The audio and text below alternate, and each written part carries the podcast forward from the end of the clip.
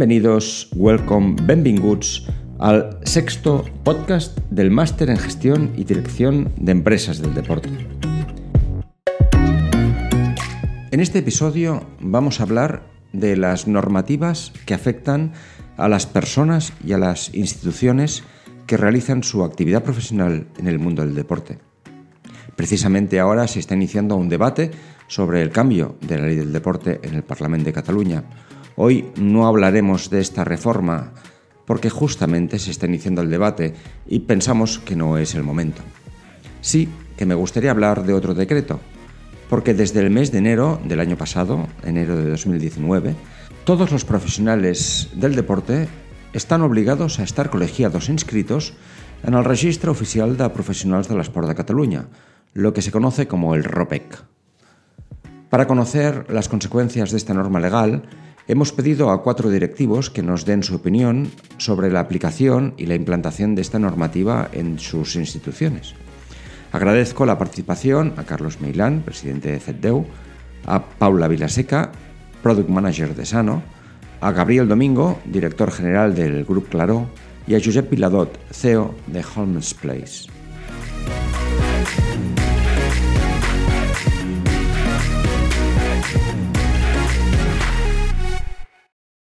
Permitidme que haga una breve introducción al tema, que si bien es un tema particular de Cataluña por una ley aprobada en el Parlamento, también es extrapolable a otros muchos lugares y se han hecho leyes o normativas similares. Creo que la reflexión es interesante para todos.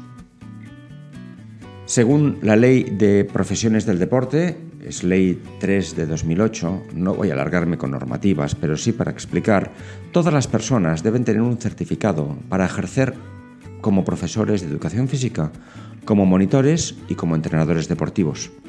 Para ello deben estar inscritos en el ROPEC, en ese registro que he comentado antes.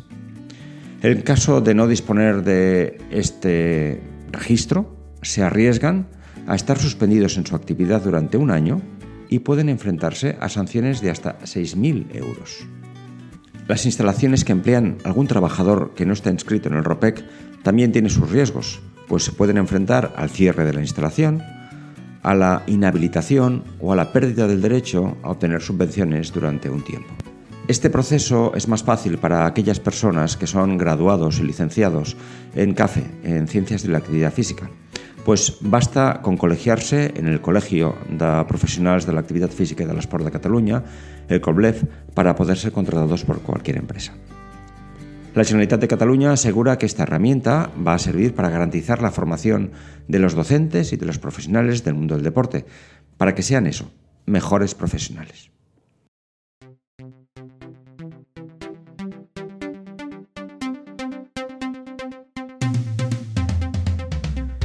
Este que estamos comentando es un cambio normativo importante.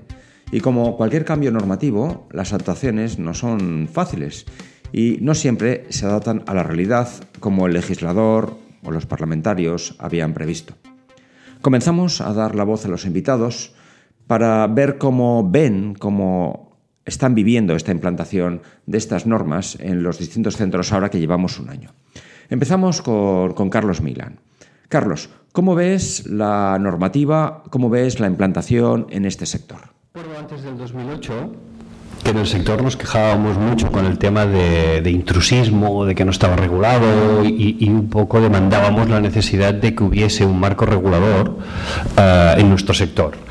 Uh, recuerdo cuando desde la Secretaría General de la Sport que, que, plantearon el primer borrador y lo estuvimos discutiendo y, y se estuvo trabajando. Cuando realmente se acabó, se hizo la propuesta, un porcentaje muy elevado, y no diré el porcentaje porque realmente no lo sé, lo criticaba.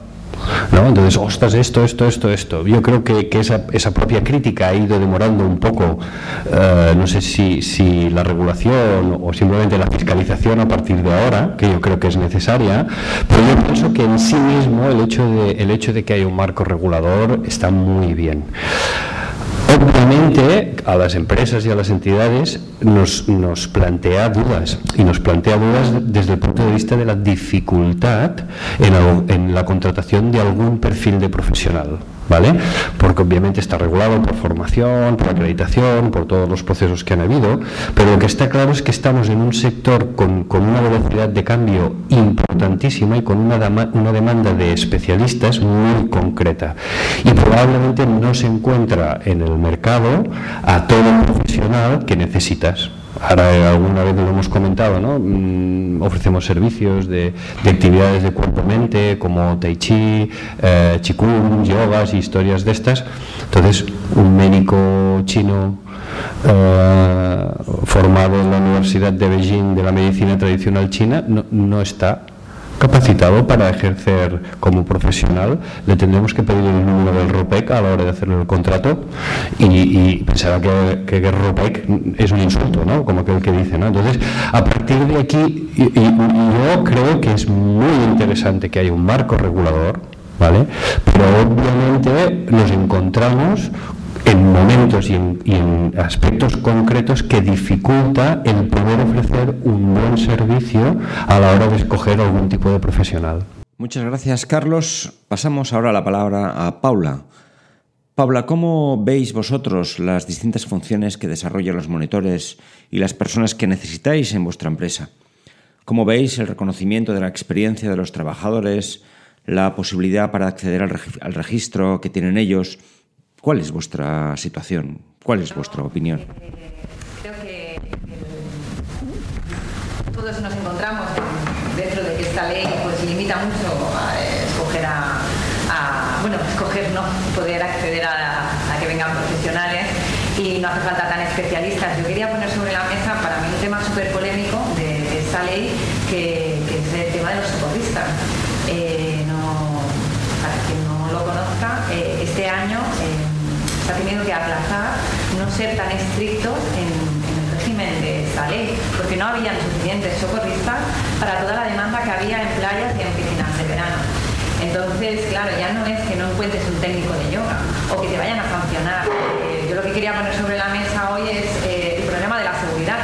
¿Cómo te arriesgas a coger una persona que no está acreditada? No es que no tenga el título, sino pues que no tenga los dos años de experiencia, que no tenga el título formativo. Bueno, lo que exige hoy la ley pasa algo y qué pasa con, la gestión, bueno, qué pasa con los gestores, ¿no? Y era un poco, pues yo quería añadirlo.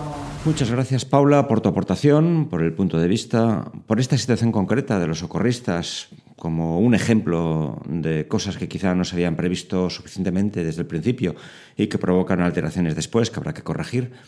Vamos a pasar ahora el micrófono a Gabriel, Gabriel Domingo. Gabriel, desde el punto de vista de una instalación grande, de un grupo grande, con más de 700 empleados, ¿cómo entiendes tú esta normativa? ¿Cómo ves la aplicación? Yo creo que, es, fundamentalmente necesario. Eh, mirad, eh, los servicios deportivos, antes alguien decía que es, que es un sector que está madurando, que es maduro, no sé si la palabra es maduro o no, pero lo que es, es verdad es que el nivel de exigencia por parte de los usuarios y de los clientes se ha elevado a la enésima potencia. Lo que se exige hoy de calidad en un servicio no tiene nada que ver con lo que se exigía hace 12 años. Nada que ver.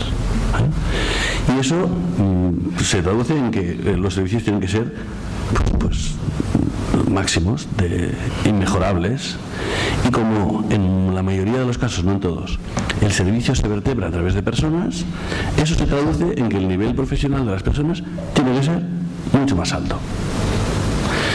Y, y una manera de garantizar un mínimo de capacidad profesional es exigir titulaciones. Por tanto, yo creo que es, vamos, eh, que tiene que haber un marco de que exija los mínimos que tiene que cumplir un profesional para poder hacer bien una función en un determinado sector, me parece. Mm, otra cosa es la retribución, si está pareja, porque lo que ha pasado en, digamos, a nivel de exigencia profesional para los trabajadores de este sector no se ha traducido en incremento salarial. Por tanto, ahí sí que tenemos un, problema de que eh, que ya no es de ahora, ese, pero es que en los últimos años es mucho mayor, de que o las algunas atribuciones se ponen al día o realmente vamos a generar eh, un nivel de exigencia profesional que luego no, no, no nadie va a querer mm, formarse para luego mm, ser retribuido a un salario no proporcionado.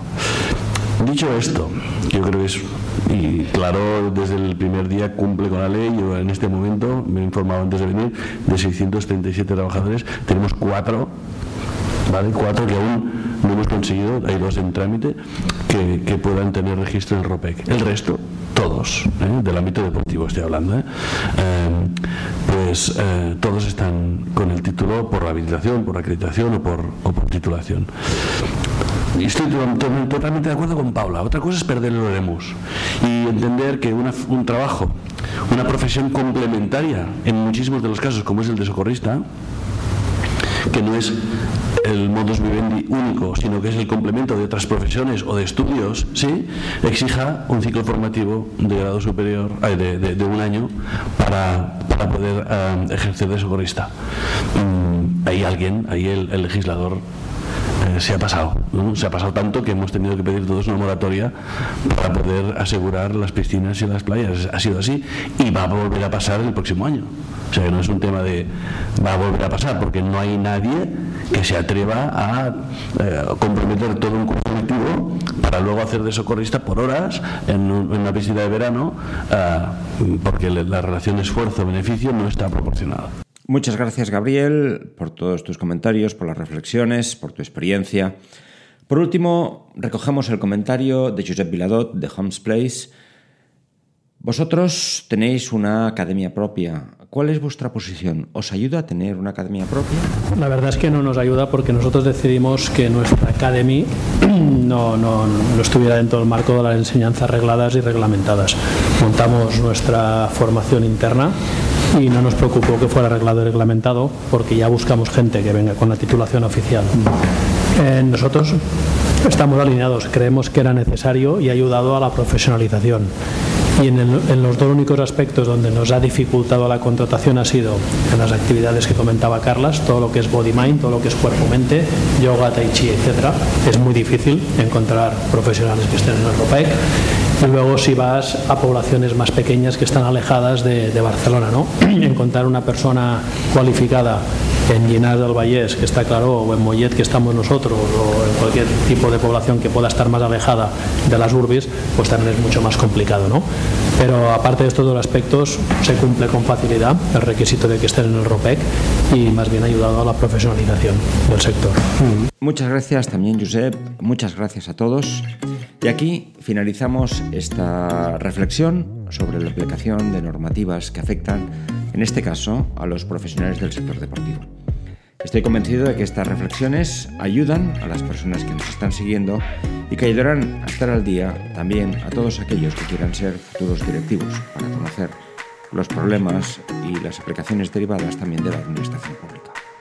Un saludo muy cordial a todos y nos vemos en el próximo episodio en el mes de febrero. Hasta pronto.